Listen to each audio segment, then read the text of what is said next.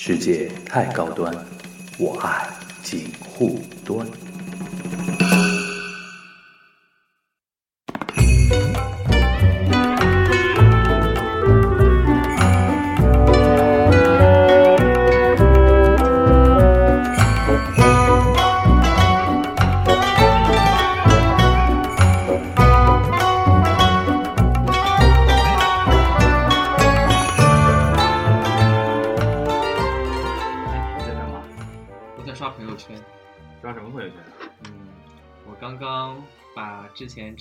大闸蟹 发上去了。嗯，嗯，然后被很多人骂了。他骂你什么？嗯，说我又在晒吃的，但不知不觉又觉得很开心。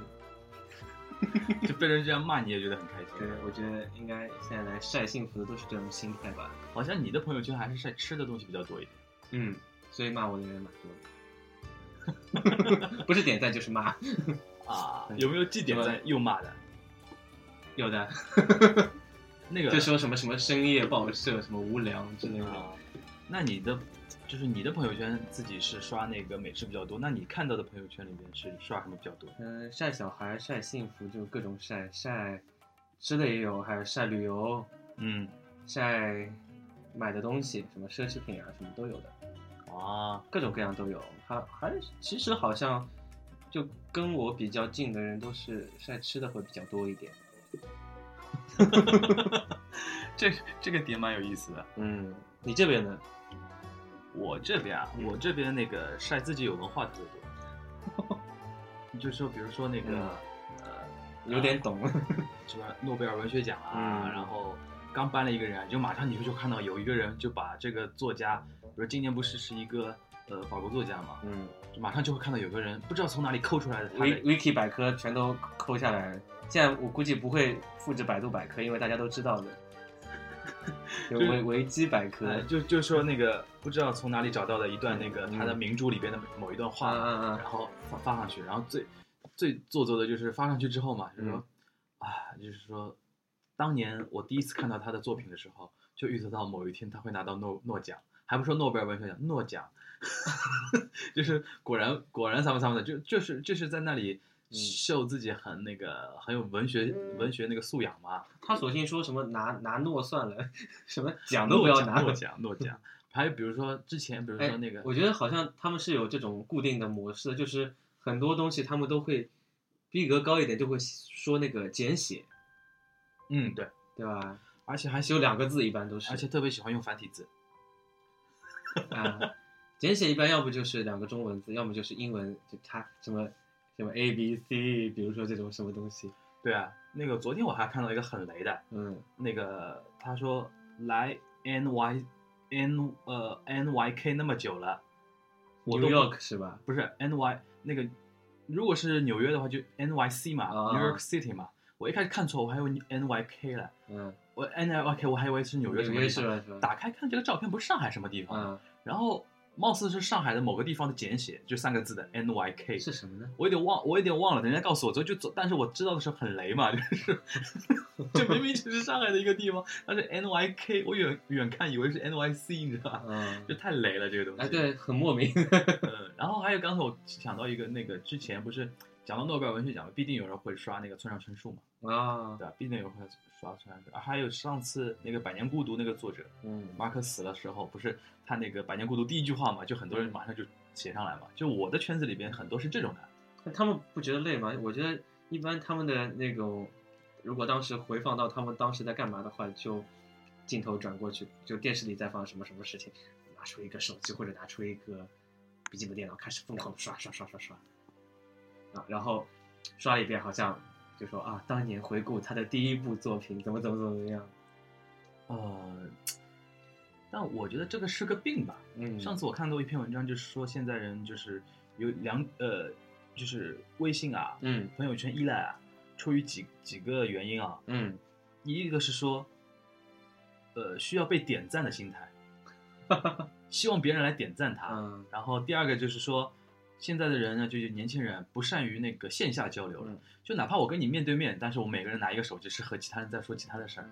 他而且有些被点赞的人还会假惺惺的说，点赞的几个意思，就他好像可能是在说一个负能量的事情，对的，说我我最近怎么怎么不顺，怎么对的，然后人家都都跑到来点赞，然后他点赞的都是这成为一种互相呼应有了，劲，这成为一种互相呼应了，就是说，好像你发了一条，比如说你今天，比如说你今天迟到了，嗯你呃，比如说国庆国庆节上来第一天，比如说你嗯迟到了，然后你在那个微呃朋友圈里边说他奶奶的，就是上来第一天就迟到了，嗯然后好像我看到这一条之后啊，我就会猜到有人会点赞，嗯而且我也会猜到有人点赞之后，你会再回一句。妈的，点赞的都什么心态？嗯，就成为一种大家固定的玩的那个见招拆招的一个模式。哎，你这个左勾拳过来，我一定要这样挡一下，这样这样挡一下，嗯不然不给面子，就不然不给面子。嗯但是其实也没人知道到底有没有真的人真的给他点赞。是的，啊对，就是看到的是空的，没有什么，对，因为我我这边是看不到的嘛只。看得到有你写的一句话叫点赞点赞的都什么心都态嘛？什么心态？但是因为朋友圈你你没有加好友的人是看不到这个嗯人的任何对这某一条东西的回复的嘛，嗯所以说也成立的嘛。还有一个现象就是统一回复，统一对 那个写一条莫名其妙的话，然后在那个评论里边说嗯统一答复一下，嗯对吧？然后什么什么什么什么，嗯，统一回复下来，这就是我最近的状态，什么什么什么，哎，那个嗯前两天我看到一篇那个网网络网络小说，是很嗯短的短篇网络小说，嗯就是说名字名字就叫 S 小姐的朋友圈，不知道你嗯看过没有？就讲这个事情是说微信朋友圈，是讲微信朋友圈的，然后是会不会是腾讯写的那种公关文？不是不是不是不是不是，他是说 我现在已经有被害妄想症。呃，他的情节其实很简单，就是说一个女生啊，嗯然后她在可能是北漂吧，嗯就是从事从事于那种呃广告啊、媒体啊，就反正和我们的那个工作性质差不太多的一个行业，但是给因为是就在北京做的那个媒体圈，对对对对，哦，那那压力应该很大。但是因为那个呃家庭条件不是很好嘛，嗯所以说大大家朋友也知道，但是有一天他呃在原来工作地方离开离开原来工作地方到其他地方去了，但是突然这些朋友啊突然发现发现他的朋友圈一下变高端了。啊，突然呃会说，哎，今天和艺谋导演什么一起什么吃了顿饭，真的学到了好多，类似于什么什么什么，嗯。然后再来一张，比如说登机牌是去什么法兰克福的啊，类似类似于说什么洛杉矶啊，然后然后再是一张风景照，什么巴厘岛的那种，突然大家都就觉得云里雾里嘛，不知道在说什么事情，然后有一次就很多很多人就怀着很多好奇心，就把这个 S 小姐给约来一起吃顿饭，然后突然她一下光鲜亮丽的，嗯光鲜亮丽的，然后怎么怎么的，还呃就说自己开始那个做生意了，嗯办了一个什么什么公司啊，然后怎么怎么样，这个就省略掉了啊。但是最后这个结局就是什么呢？这个 S 小姐呢，只是她离开了一个地方，就会把原来那个朋友、那个朋友那个人际同同事网络啊，归到朋友圈里面的某一个小组。哦，然后因为朋友圈发的时候是可以预定小组的嘛，嗯你比如说只给这个小组看，只给那个小组看，他说他是这样的，他是给现在的同事圈发什么呢？就是呃正能量、嗯心灵鸡汤，就是再拼一下，然后怎么怎么样。然后虽然现在很很辛苦，然后怎么怎么样，闯过去就是怎么怎么样，但是给老同事看的呢，就是现在活得很很好，正能量的那个东西。嗯嗯我当时我看到这篇文章，就是这就是很很有当代那嗯个感觉的一种文章，对吧？然后又有讽刺，然后手法也很就可能大家没有那么夸张，但是多多少少我觉得都有对对对对对都有组的，别告诉我没组。哎，这篇这篇文章写的蛮好的，而且好像这个作者啊，他有一系列和现代生活有关的，还有一个就是说说整容的，嗯。也很雷的，就是说一个一个男孩子嗯。整容，嗯。去整容，他说，呃，他在网上认识了一个那个个男生，嗯因为嗯这个这个男男生里面涉及的好像是个 gay 吧，嗯就他网上认识了一个男生，这个男生，呃，很喜欢他，嗯然后但是对他的相貌啊，就是说，他也没没明说自己就觉得他不好看了，嗯但是他觉得要为这个男生让自己变得更加好看，然后他就去整容，嗯然后为这个男生整的很凶很凶的，就整到那种医生都没法下刀的那种感觉了。嗯，最后结局是什么结局，对吧？什么？这个给他整容的医生就是那个男生。他每次给他点赞，说他自己那里还有修一修，那里修一修，只是为了自己有更多的生意。我靠很雷，的，很而且很日系的一个小说嗯写法。就是说，现在好像有这么一些作者啊，嗯就是我觉得蛮好，蛮有意思的那个短片看看。而且我觉得就是这种现实生活的放大镜，就有啊对对有一点这种线索在那边，然后他把那他拿出来再扩大了要说一说，嗯，会有点夸张，细节什么都还蛮好的。啊，对对。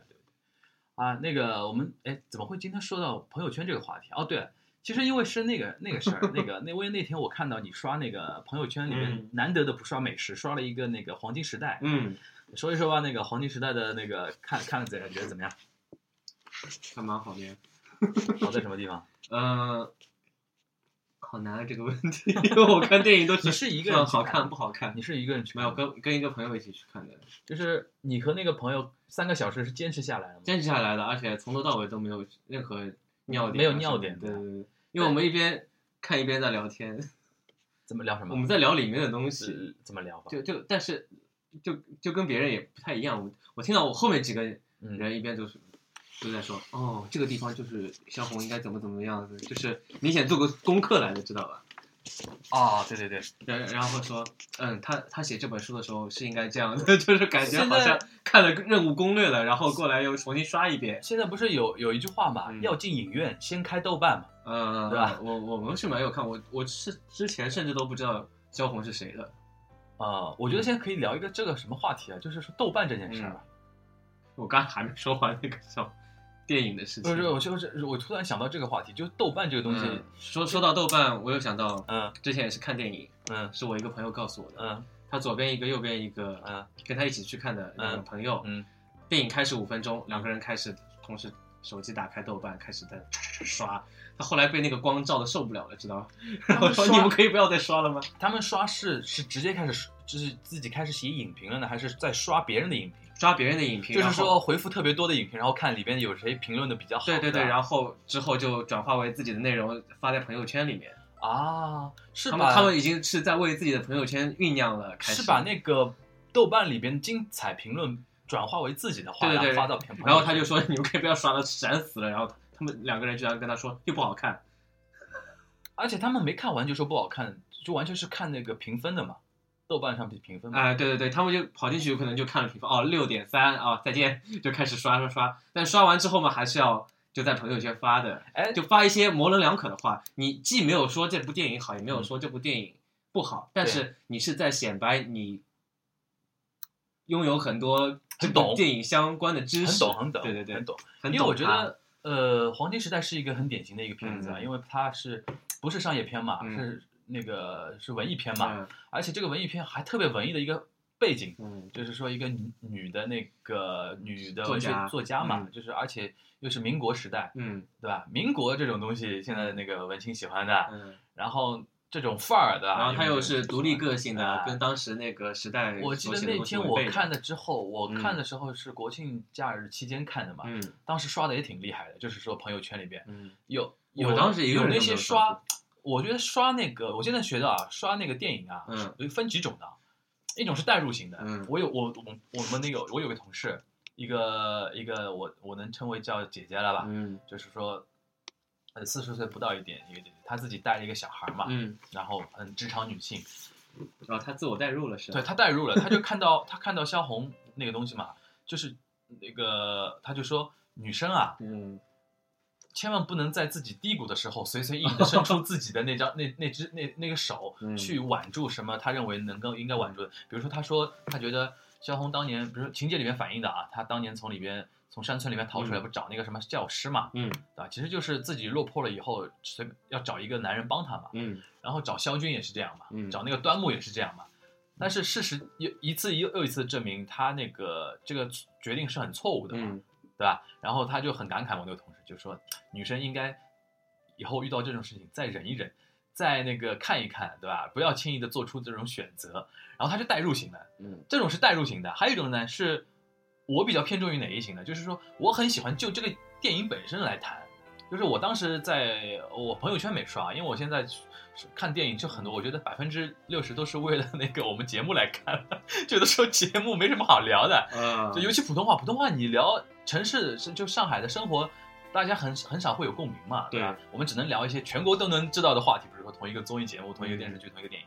就是有的时候我看电影，当时就是为了那个那个已经想好话题，对，是要讲 这个点在哪里？一定要聊一期。我看的时候就觉得这个电影呢，我看的挺起劲的，也是嗯三个小时就从从头从头到底看下来。嗯但是呢，我觉得我会我不会推荐我的朋友去看，嗯，因为我觉得三个小时花这点钱，对吧？你获得的满足感不像那个《心花怒放》，嗯甚至不像《亲爱的》。《亲爱的》我还没看，但是口碑是听起来真的是不错。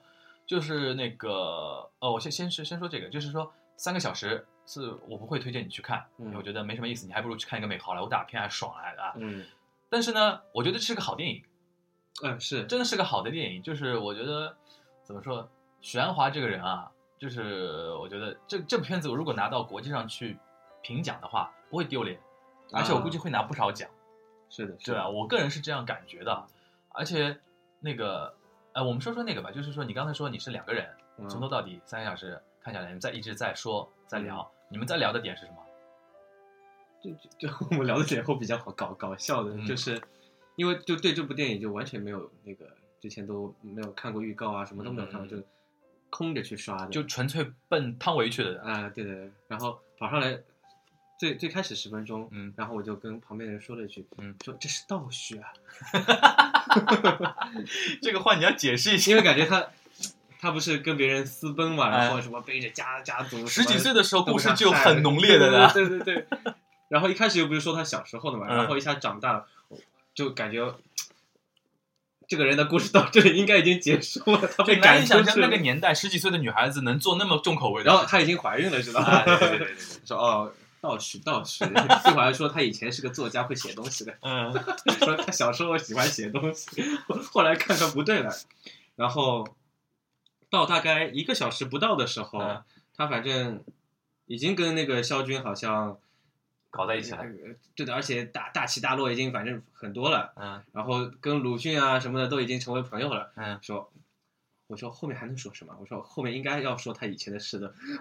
你又要回忆了，你是你一直从头到底以为是倒叙的啊对对对对对，没想到他就在后面那大概十十几年里面可以发生那么多那么多事情。我觉得关键还是一个时代的悲剧嘛，嗯那个时代它就是这个样子的，嗯，对吧？但说是说悲剧，但是我觉得，就反正以以我的那个角度来觉得，我觉得他还自己蛮享受在里面的，就这个女主人公。嗯，怎么说呢？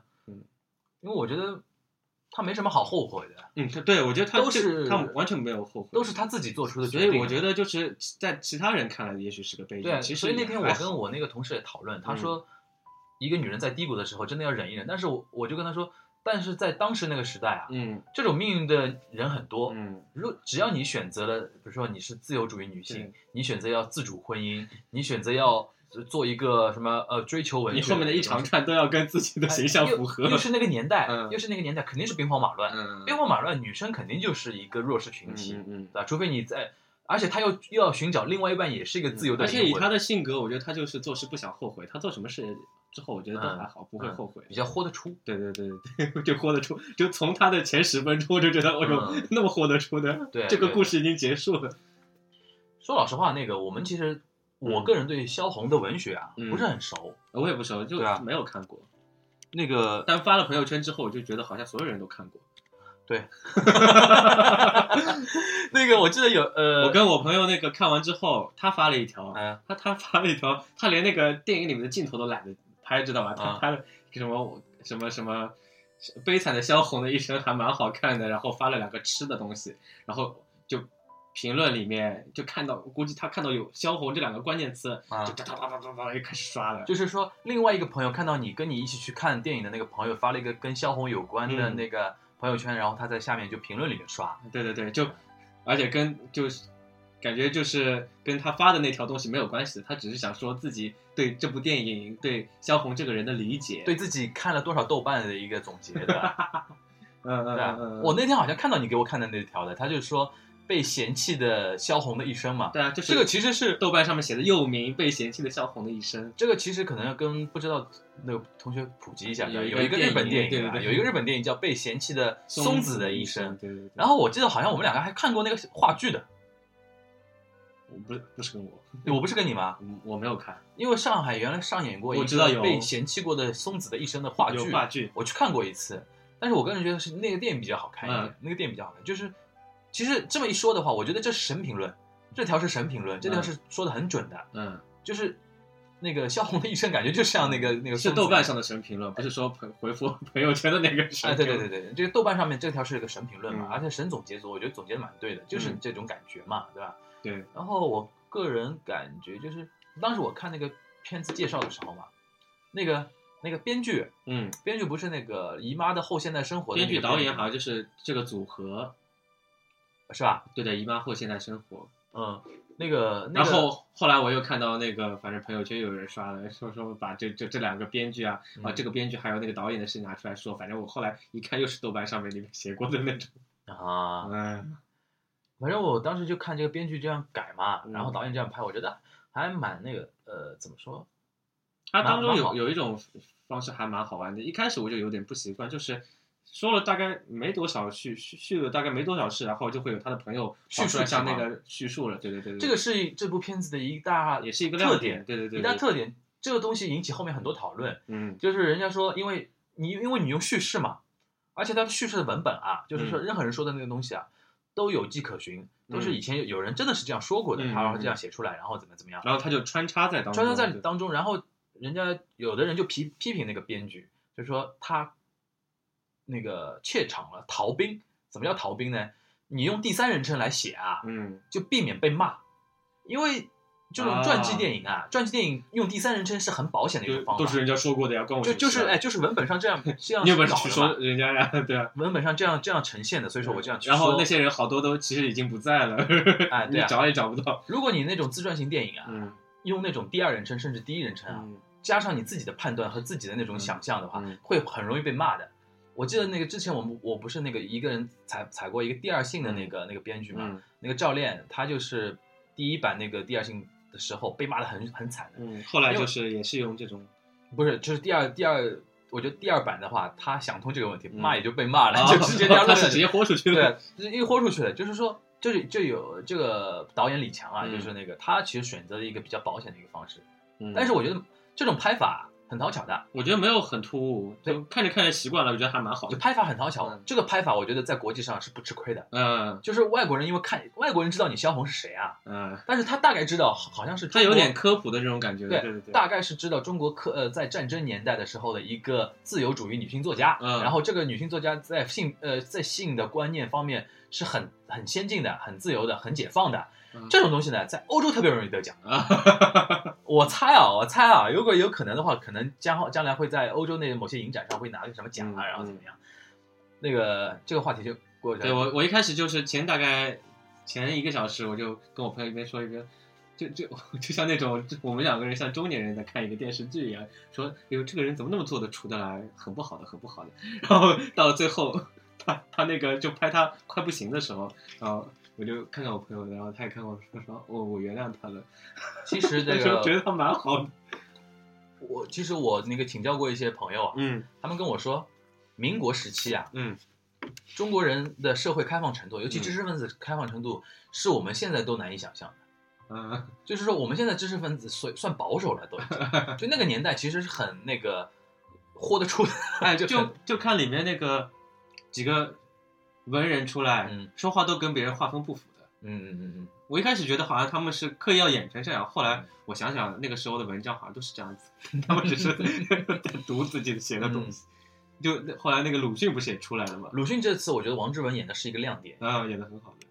尤其那个我有我对几个情景啊，啊到现在印象都蛮深的。第一个就是那个萧红被关在那个仓库里，他不是没钱嘛，嗯，关哈尔滨的一个仓库里，他从窗口爬出来。然后那个那天不是哈尔滨发大水，嗯满城淹水，嗯然后他从那个窗口爬出来，跳到那个船上。这一段拍的，你觉得像像不像魔幻现实主义？就一个城市突然之间水漫金山嘛，嗯然后这样拍，然后这样跳下来，我觉得很浪漫的嘛。嗯然后这个镜头和最后还有一个呼应，知道吧？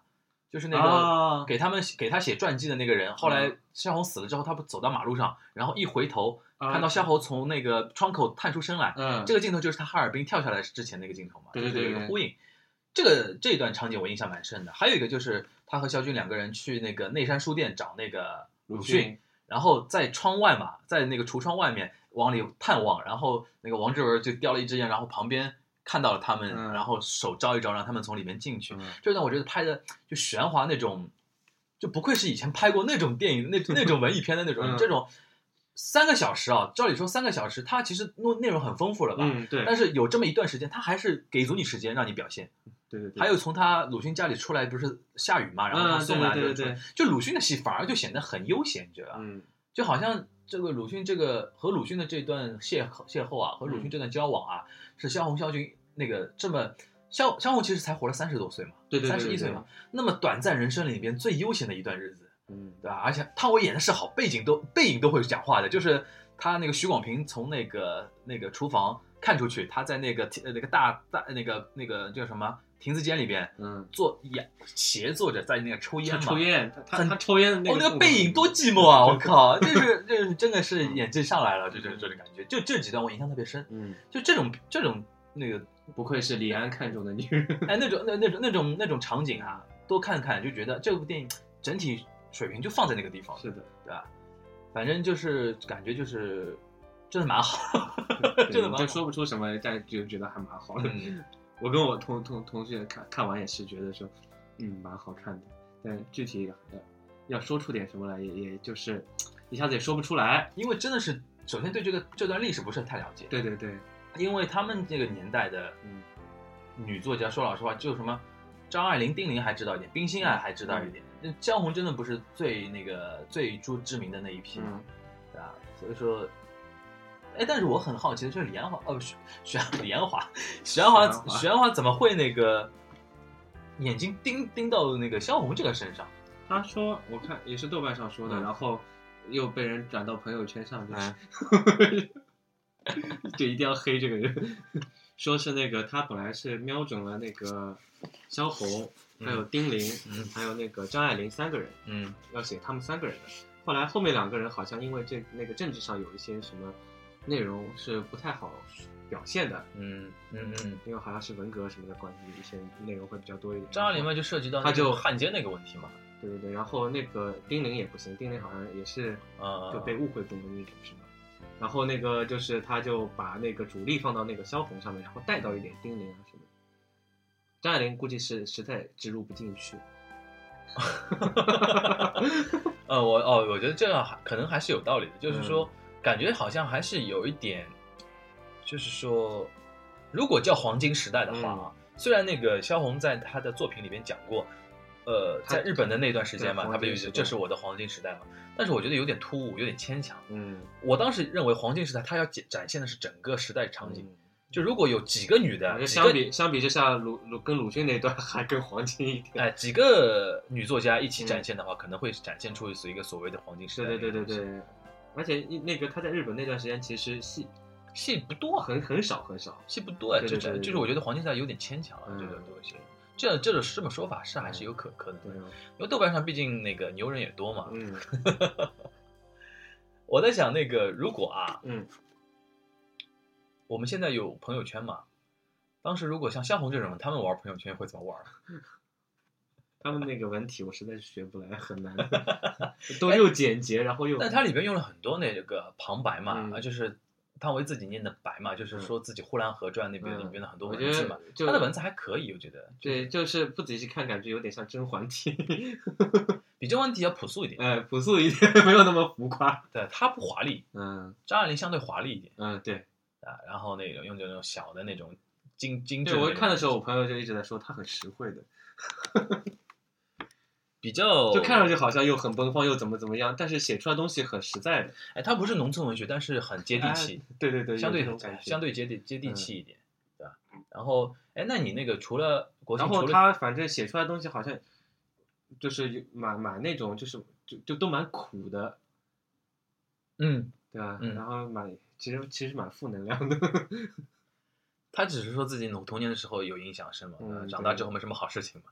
长大之后真的也没什么好事情，按照他的那个那个看那个电影的时候发现是没什么好事情。嗯，嗯然后我刚才其实说到一半，嗯，比如说它里边很多，比如说那种两性之间的那种关系，真的比我觉得比我想象中的要那个奔放奔放多了。那个年代，比如说他可以那个怎么说，端木和萧军两个人不是为了他争风吃醋还还争执嘛，嗯对吧？然后其实他等于是他出轨嘛，嗯，对的，对吧？然后肖军也有也有也有曾经差点出轨的那种，是吧？所以说看了一这个东西，而且他在里面其实，我估计这个地方导导演什么的又要被说了，就是他说的还蛮暧昧的，他全部都盖过去。他说当时什么具体他他们是怎么分的，怎么没有人知道之类的，嗯，对？吧？哎，所以所以说，我觉得这个电影啊，嗯除了那个冯绍峰，我不觉得 没什么亮点之外，其他我觉得还可以。这样说不会有事儿吧？嗯，只能，因为我觉得可能是挑的时候，本来就是因为肖军和萧红他们就是在这部电影里面，他们是想凸显那个萧红的嘛，嗯，对，然后他在里面也不为停的说是什么，因为什么灵气什么的方面，还是萧红什么的更深一筹。在这部片子里面，汤红、呃汤唯啊，汤汤红是谁？汤唯还是有有一些有一些场景啊是扮丑的，就是比如说嗯生病啊那种地方，还怎么样。但肖军，我印象中即使再脏啊，嗯，不丑啊。呃，他那而且他那个发型永远都是冯绍峰，哎，那永远是那个三三三那个三七的那种嗯样子，呃，感觉还挺酷的，嗯，像那个那个犀利哥一样顶顶多顶多脸上有点脏，啊。就 然后汤唯有时候就是脸肿肿的啊什么的都会有。偶像派演员还是这个包袱太重了，嗯呃，这没这这可能也不是他的错，嗯，哦，就是我现在看他什么怎么看怎么都像那个那个宫宫那个宫锁心玉里面那个 八王爷的，我一定会好好吃饭，好好睡觉。这一段还是那个姜广涛配的，对吧？是的，这个姜广涛上次好像也提到过这个东西，这个配的时候都笑死了，对啊。嗯，他他们不会笑的，放心好了。这个是于妈剧吗？是的，好吧，第一部吧好像不是好不是说第一部是第一部第一部那个广为流传，对对对对对对喜闻乐见。那你那个国庆期间还看过什么电影吗？没有了，就就这一部啊？我反复斟酌了一下，就这三部哦，你也不是国国庆看，你就前两天看的。啊，对对对，就就之前我们说的三部嘛，嗯那个什么心花怒放《心花怒放》、亲爱的亲爱的，还有这个，黄金时代，对对对，心花怒放我呃那个我看了，然后那个亲爱的没敢看，我也没敢。就上次我跟你说的，就是哎呦但是有朋友反正普遍看下来还都反映说，这个不是在刻意的什么卖苦啊，什么、嗯什么催泪啊之类的，嗯，就是还是蛮自然的。但是每个人都说我看完之后哭的不成人样。反正我那天看我们那个集团的一个主主编，嗯嗯他也推荐这个的，他说什么这个嗯，亲爱的这个是吧呃这部电影说他们什么演技大爆发，不也他不说演技的，他是说我看他他们他说那好像他讲很多社会意义，嗯。就是哎呀，这个就是说的是一个中国很普遍的一个社会现象，就拐卖儿童嘛。对对对对，你你有没有看过一个就是倪萍主持的一个中央电视台一个节目叫《等着我 没有我感》，觉就是电视寻亲节目，嗯，就是说哦你那你家里谁走失了，然后到电视台中央电视台替你找啊，然后嗯联系全国的，比如说公安部啊，然后各地的那种 那个志愿者协会啊、志愿者组织帮你找，然后倪萍主持的嘛，然后这个时间段还挺妖的，就是晚上十一点多，嗯晚上十一点多，还是还是还是平日的嗯，不是周末的那种。但我爸特别要看，就是那个那种怎么说啊，很苦情的、嗯很苦逼的那种那种那种东西。主持的呀，哦，然后又加上倪萍主持，倪萍你去看这个电视电视节目啊，你就知嗯道、中国最好的女主持永远是倪萍，只要她还活着一天，就是你主持不过她。我怎么说啊？就是说它里边有很多地方、啊，他跟杨澜还是两种风格，杨澜是有范儿的，嗯，杨澜是适合去主持什么呢？就是深奥陈述，啊 深奥陈述是要讲气质的。嗯倪萍是没有在管气质的，她只在管情感。嗯，她有个有个地方真的很难以理解的，就是后来我一想，我真的佩服她。有有一次那个有一个女的，好像自己年轻的时候啊，就是呃抛抛弃抛家弃子，那个离开了那个自己的儿子和那个老公嘛，然后到其他那个地方去了，嗯然后嫁给了另外一个人。嫁给另外一个人，过了 N 多年之后，她可能有点后悔，要去找自己的以嗯前以前那个儿子，然后儿子呢找到了，但是那个儿子不原不原谅他，嗯然后没有出现。他是最后有个情节很有意思，就是说有一个电视屏幕墙，然后嗯哒哒哒哒，陈述人先陈述一大堆话，嗯说完之后。请开门，就看这个人有没有来，有没有找到，是这么一个东西。然后说再插一句别别的话啊，就是他他用的那个音乐啊，还是那个宫崎骏的那个《幽灵公主》，很吓人的那个哦噔噔噔噔噔噔噔噔噔噔噔噔噔，就就是我上次我跟你说鞭子抽你哭，给我哭，就那种感觉的，哎呦，真的。然后就那个女的，然后已经中年了嘛，嗯然后那天啪屏幕一开没来，那个儿子没来，但是嗯来了一个 VTR，然后放了一段 VTR，就是说我过得很好了，你你不要来找我了，然后怎么怎么样，那个女的就崩溃了，那个女就我整个人就那个瘫倒在地上，然后在那里说，哎呀，我这为什么不原谅我，不原谅我，怎么怎么样，然后倪萍怎么样，对吧？嗯难以想象。你觉得如果是你的话，你站在这么一个旁，他旁边这个中年妇女啊，嗯，已经瘫在那个地方了，一直在那里说：“哎，你怎么不原谅我啊？怎么样？”一边哭一边闹。就安慰一下呀，然后你安慰一下对吧然后在镜头马上对准观众，就镜头马上就是马上脸脸脸朝向观众或者朝向镜头，对吧朝？向镜头。你知道倪萍怎么办啊？那怎么办？她瘫在地上嘛，她也陪她坐在那个演播室的那个地板上面，然后用手啊嗯大力的敲她背，砰砰砰这样拍，嗯看着呢像是好像让你不要哭的，好像噎住啊那种感觉，嗯但是呢有一种责怪的那种感觉，就是说。一种这种一直拍，一直拍，一直拍，我当时看傻了，我说怎么会有这样的主持人呢？后来一想啊，他当时情景就是这样的，就是说一一一第一个你哭成这个样子，嗯第二个，你真的是有自己 作死的那个地不方，争气，不争气的那个地方。然后他有的时候什么，他哭很正常女主持会哭的也会哭的一大把哎会了，会哭的太会哭的一大把。但是倪萍有的时候就哭到你那个，你就那时候，哎，她真的是在哭，嗯而不是在给看给哭给你看，嗯，她是哭给自己看的。根本没有管镜头的，看我们经常说 camera message，没有在管的这个东西。真的，我这个我每次看这个啊，我就说这个节目我觉得不怎么样，那个有点有点 这个节目不怎么，这个节目因为那个怎么说怎么说，这这种节目其实创意不新的呀，创意不新的，就是我觉得倪萍牛逼。嗯，倪萍如果现在再出出出来主持那个春晚啊，嗯还是秒杀所有人的。你说的这没办法的，我觉呃，得。除了妆容，但是老也有老的好处啊，嗯老也有老的好处。他有的时候哭起来那个样子，就是镜头带他进镜头啊，他也不爱化浓妆的，你知道吧？对对对对，就脸上那个褶子已经褶得一塌糊涂了，嗯跟李谷一完全不一样。李谷一这个妆很厚很厚的已经是。我又说到我黑人家年纪大的人不大好，就是我建议大家有时候去看一看啊，等着我牛逼死的这个这个李那个倪萍主持可能现在九零后不太知道倪萍当当年在我们心目中那种感觉啊，好像我小时候感就感觉中央电视台就她了，还看过什么《美丽的大脚魅力的大脚的，是是那个乡村教师》？嘛，对吧？对对对乡，村教师，也很苦的，反正都是嗯，反。正倪萍太太太牛逼了。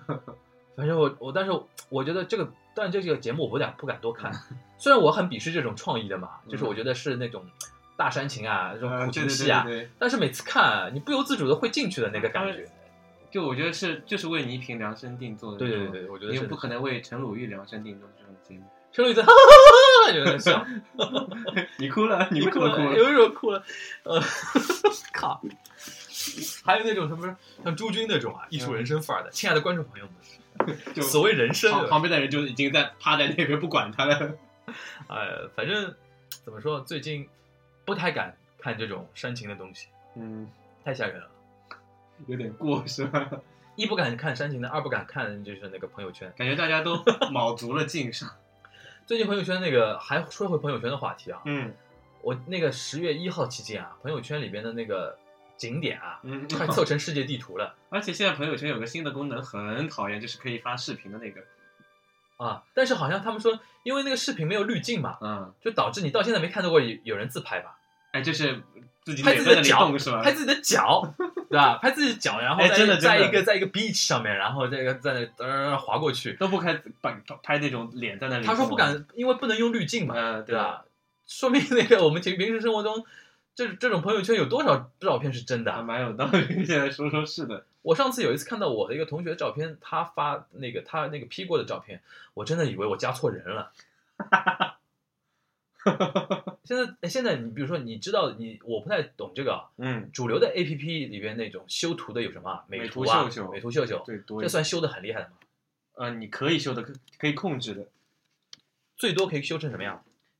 嗯，我看到过市面上的一些比较低级的拍法，低级的拍法，就是他们直接用那个美颜相机拍，美颜相机就是嗯。美图秀秀和别人合作的相机吗？还是什么？就是美美图秀应该自己出的相机，它啊直接附了一层滤镜在上面，你就拍完之后直接生成，啊。你拍完之后都看不到真实的自己，就直接出来是那个虚假的你。哦，就修都不用修了。对的，你在那个镜头里面看自己的时候都是那个虚假的。哎，你记得有一集那个那个《爱情公寓》啊，嗯，那个哦，我知道，就是孙小贤和那个是关谷神奇吧？碰到有个女的，然后是就问她她不是这个照片是你吗？然后那个脸盆网他们在脸盆网上相亲，不是遇到一个美女嘛，眼睛很大的，然后仔细是个蛇精看一个真，看一个真人，然后是眼睛很小的嘛。戴副眼镜的，但是这个女的最牛逼的就是你怎么拍她，她拍出来的都是那张脸嘛。对对对，他就是现场去拍他，啊然后看手机里，咦，然后直接那个用洋葱啊，然后怎么怎么样啊，就这有有一集这个的嘛，呃，就是说美美什么那个那个你刚才说什么？美图秀秀美、图秀秀那个什么照相机啊？美颜相机，美颜相机以后就可以达到这个功能了，对吧？呃，就就是就就只要出来都是假的，就像以前哆啦 A 梦里面有这种类似的桥段的话，哇哇 对，就拍出来永远都是好看的。嗯，然后高再高级一点，它就是微调的，微调怎么调？一调微调就是你拍完一个丑 丑的自己，然后一 个丑的自己，一个真实的自己 一个，真实的自己，然后就是通过那个像 PS 一样，你就现在在手机上直接可以像 PS 一样调调整的，嗯，就擦擦黑眼圈啊，磨磨大概百分之五左右的皮啊，什么什么的。说的我好像很有经验的。磨百分之五的皮都能控制的，嗯，可以控制从大概零到一百，百分百分之一百这个皮就把你 就只看到你眼睛跟那个嘴跟那个背景混在一起了的，呃 这个太牛逼了，这个。哎明星一般拍出来的照片都还就是微调的，还还可以看上去。那你觉你你有没有知道什么明星是根本不调的，应该没有的吧？就就没有靠脸在活的，大概是嗯这样。嗯，都都都多少多多少少都调，但是就是没有你那个朋友圈里面那些人看上去那么假。啊，嗯，这个实在是，当当然底子也是有问题的，嗯有有那个说法的。明星本来就长得不丑。就明星随便 P 一 P 就可以了嗯。，然后你看朋友圈，而且明星拍出来就稍微自然一点，他们就是嗯各种角度都可以的。嗯有很多人拍出来永远都是一个角度，一一个表情。因为好像他们研究过，就这个角度是最适合自己对。对对对对。然后我后来有一次看到一个朋友在那里拍，嗯他是连拍的，知道吧？他就 好一个角度定好了，嗯，他就摁住那个好像拍的地方，他可以嗯连拍，然后就哒哒哒哒哒哒哒，不停的听到这种声音。这个意义在什么地方？拍那么多干嘛？你要么就糊掉啊，要么就是这个角度微微有一点不好啊。你你这个大概先拍十几张里面总会有一张一张对对对对对啊！我靠，现在好像拍照成了一个一个一件活儿了，对吧？一个技术活对，我就是看到我们还没吃饭呢嘛，然后他就拿出一个手机在看，然后就不停的跳，咔嚓咔嚓嚓嚓，天这个很牛逼的，我觉得。天哪！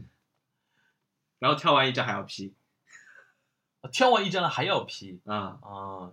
这可能我听着好像觉得挺诧异的，但是可能在外面其实挺普遍的，大概。出去吃顿饭，大啊家一开始等人的时候都开始在自拍，嗯，然后上菜的时候都在拍菜，对吧？然后快结束的时候大家都在 PS，啊，但就反正整菜都能 PS，整场基本上就是要说话的人说话，其他人都是鸦雀无声的看手机。啊，菜可以 P 的，就是美食相机现在都有这种的，美食相机目的呢就是看看一下好看，也是开个滤镜，就是它是把对比度拉拉强，就然后就是你这个菜的颜色会变得很鲜艳。这个你肯定 P 过吧？嗯，我今天炸大闸蟹就 P 过了。大闸蟹屁股。嗯嗯，好吧，好吧，好吧。嗯，我觉得我下接下去啊，我要研研习一下这个这个这个东西怎么 P 了，这个嗯 还有一个小脸功能哦，小脸功能。就可以把脸往里面推的。啊但但是有有一个很神奇的地方，就是你的脸往里面推的，你的背景也往里面推的。然后后面就是很进去了的很多人就是在厕所拍的嘛，嗯就是那种瓷砖，嗯歪的，我，就拍的时候一定要还注意背景的问题，不能有很明确的线条，对吧？对啊，对，最好是一片白墙啊，对对对，啊，是这样样。很搞笑的。哦，这我懂了，我懂了，懂了，懂了。有的人不仅 P 脸啊，把身体不是也可以往往里面推的嘛，嗯然后看到后面的树什么的都是歪掉的。嗯，不过我觉得这么这么看啊，嗯你觉得这部拍照片已经还有什么意义呢？对，都是假的。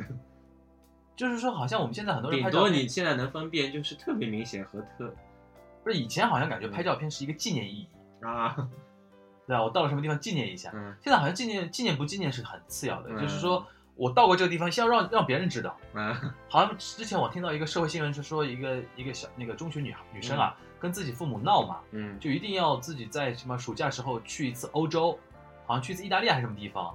为什么呢？就是说明明去过了，明明去过，他为什么去过呢？就是说他有呃，就是有一个景点啊，嗯，没有拍，没有拍到，然后他很那个班级里边的可能那个有的同学啊嗯。去到了以后拍到了，好像就是那个意大利有一个那个罗马假日里边不是有一个温泉嘛，往后面抛硬币的那个地方，啊一个喷泉，然后怎怎么样，好像那个地方没拍到，他一定要去补这个东西，打卡，嗯，一定要打卡，说不定你今天去了，明天回来也没关系，但你今天一定要去，就现在已经到这种程度了。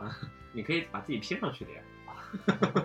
我那天看一本书，那个是一个美国的一个教授写的嘛嗯，他说现在，他说美国啊，嗯。他说美国现在是处于是呃历史上最愚蠢的时代，嗯。就是百分他说百分之九十九的年轻人嘛，每每一周大概不到一个小时用来做作业的，然后很多时间百分之九十九以上的时间都用于那个 Facebook 啊，Twitter 啊，嗯。就是什么 Instagram 啊，就是他他们玩的蛮凶的，这其实。这这这种东西。不比我们差。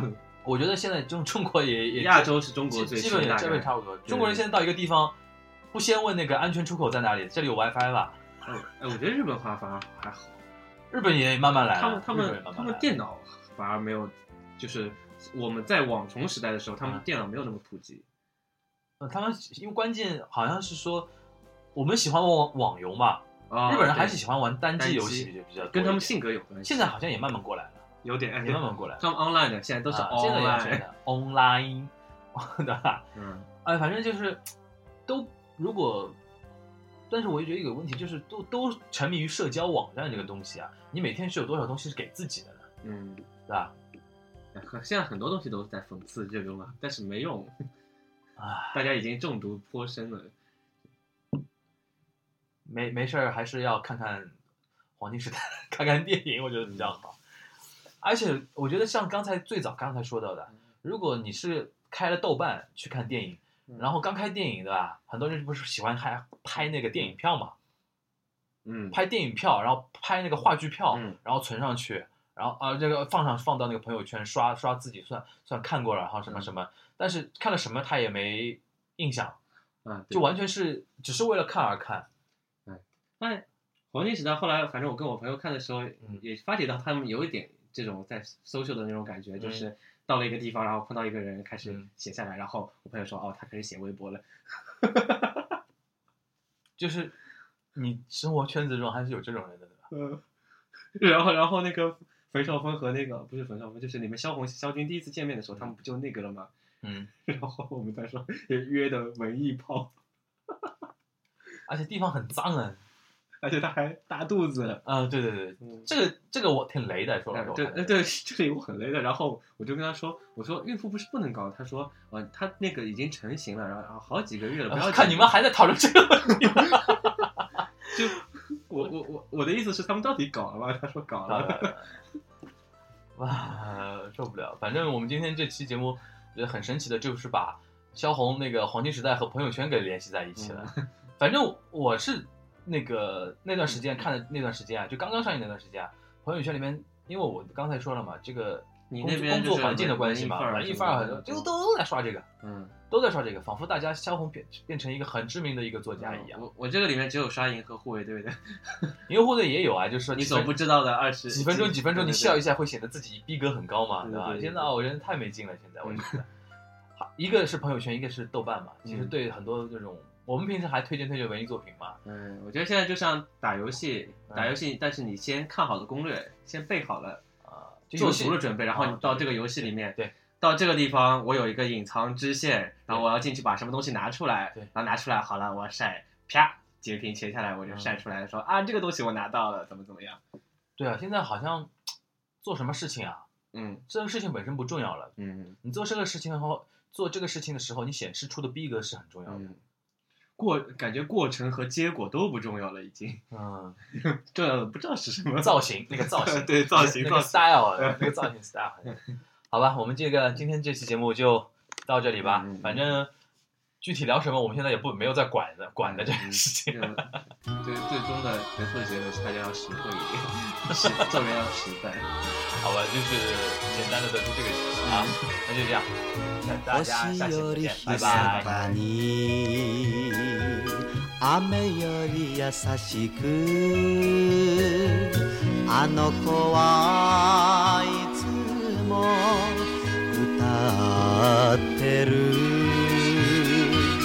声が聞こえる。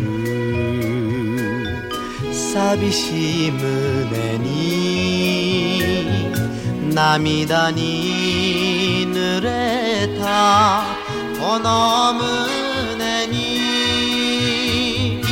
言っているいる。お待ちなさい。ない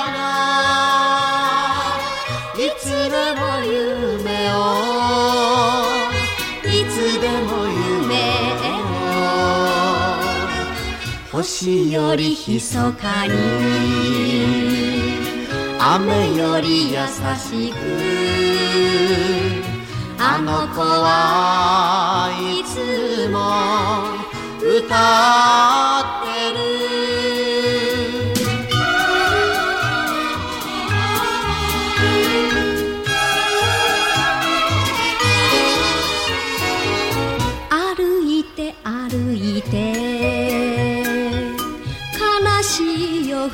更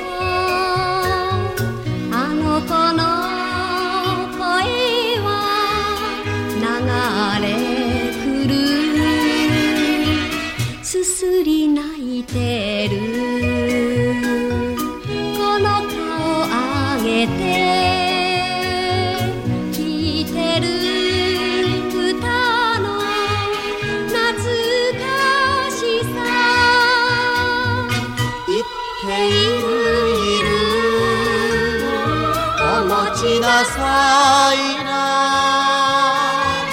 いつでも夢を。いつでも夢を。歩いて歩いて。悲しい夜更けも。あの子の声は流れ